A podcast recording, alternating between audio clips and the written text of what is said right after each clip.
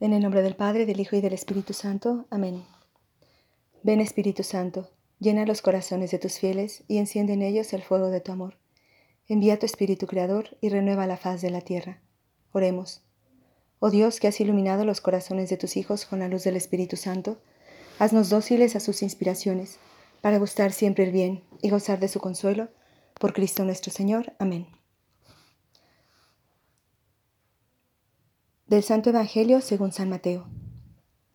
Aquel día salió Jesús de casa y se sentó junto al lago. Acudió tanta gente que tuvo que subirse a una barca y se sentó.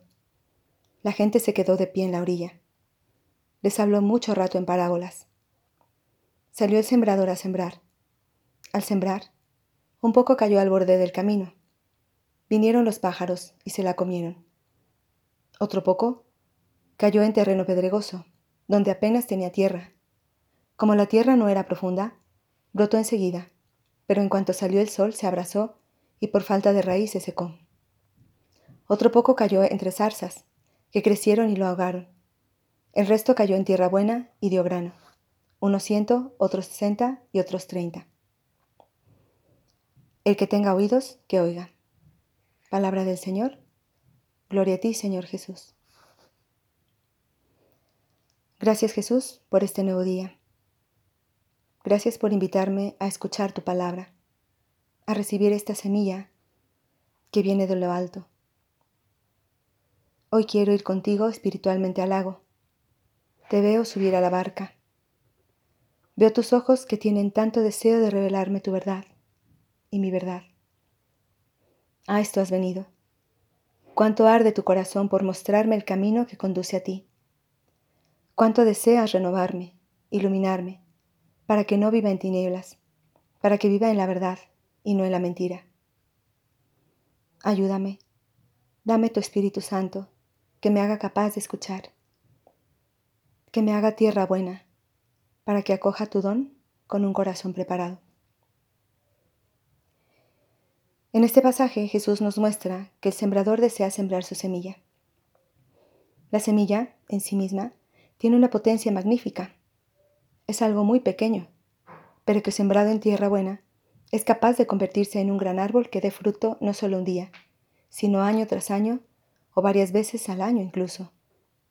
Es más, un árbol puede durar décadas o cientos de años. Jesús quiere sembrar esa semilla hoy en nuestro corazón. La semilla es su palabra. La semilla es la potencia de santidad que Dios puede generar, que puede dar en cada corazón. Pero ¿estamos preparados? Vamos a analizar uno por uno los ejemplos que Jesús nos pone, tratando de encontrar algún mensaje. El primero es el borde del camino.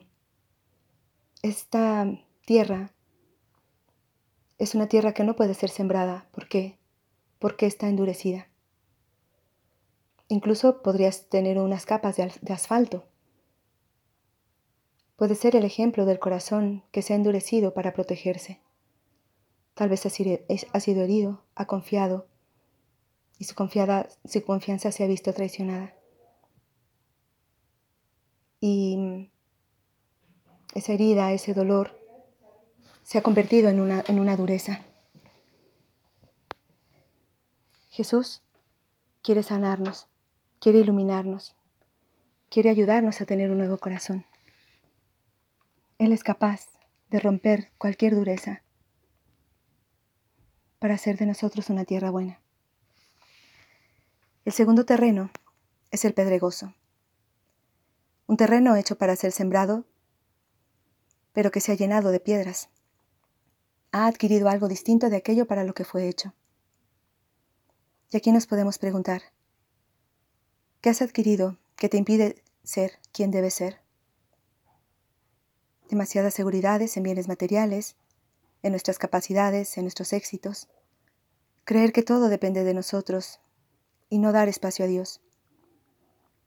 Es el corazón que se aferra a los ídolos, a otros pequeños dioses que no nos permiten dejarle a Dios ser quien reine en nosotros. El terreno tercero que Jesús nos expone es el terreno espinoso. Puede ser también un terreno al que pocos se quieren acercar. ¿Por qué? Porque pueden ser dañados. Es un, es un corazón, tal vez, que tiene demasiadas defensas, demasiadas máscaras.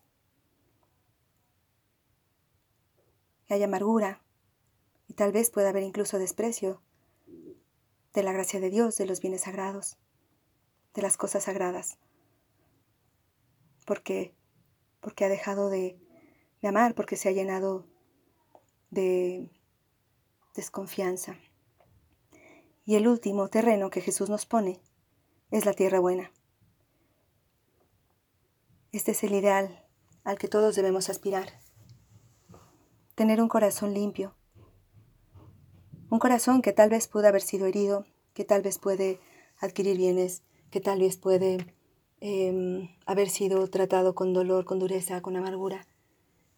Pero sin embargo, no deja que todo eso le endurezca, no permite que todo eso cambie la bondad de su corazón, la grandeza de su alma. Esto no lo podemos hacer solo nosotros, es obra de Dios. Por eso hoy, en este día, podemos pedirle a Jesús con un corazón humilde, Señor, ten misericordia de mí. Mira mi alma, mira mi corazón, mira el terreno que yo soy. Quiero recibir tu don plenamente. Quiero recibir todo lo que tú quieras darme.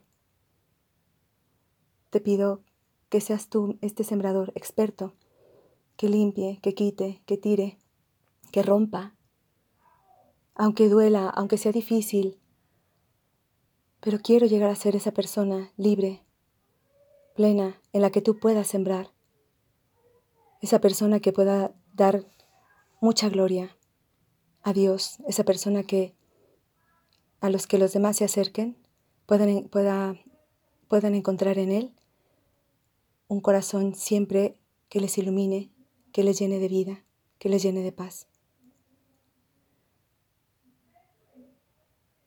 Te damos gracias, Señor, por todos tus beneficios, a ti que vives y reinas por los siglos de los siglos. Amén. Cristo Rey nuestro, venga a tu reino. Virgen prudentísima María, Madre de la Iglesia, ruega por nosotros, en el nombre del Padre, del Hijo y del Espíritu Santo. Amén.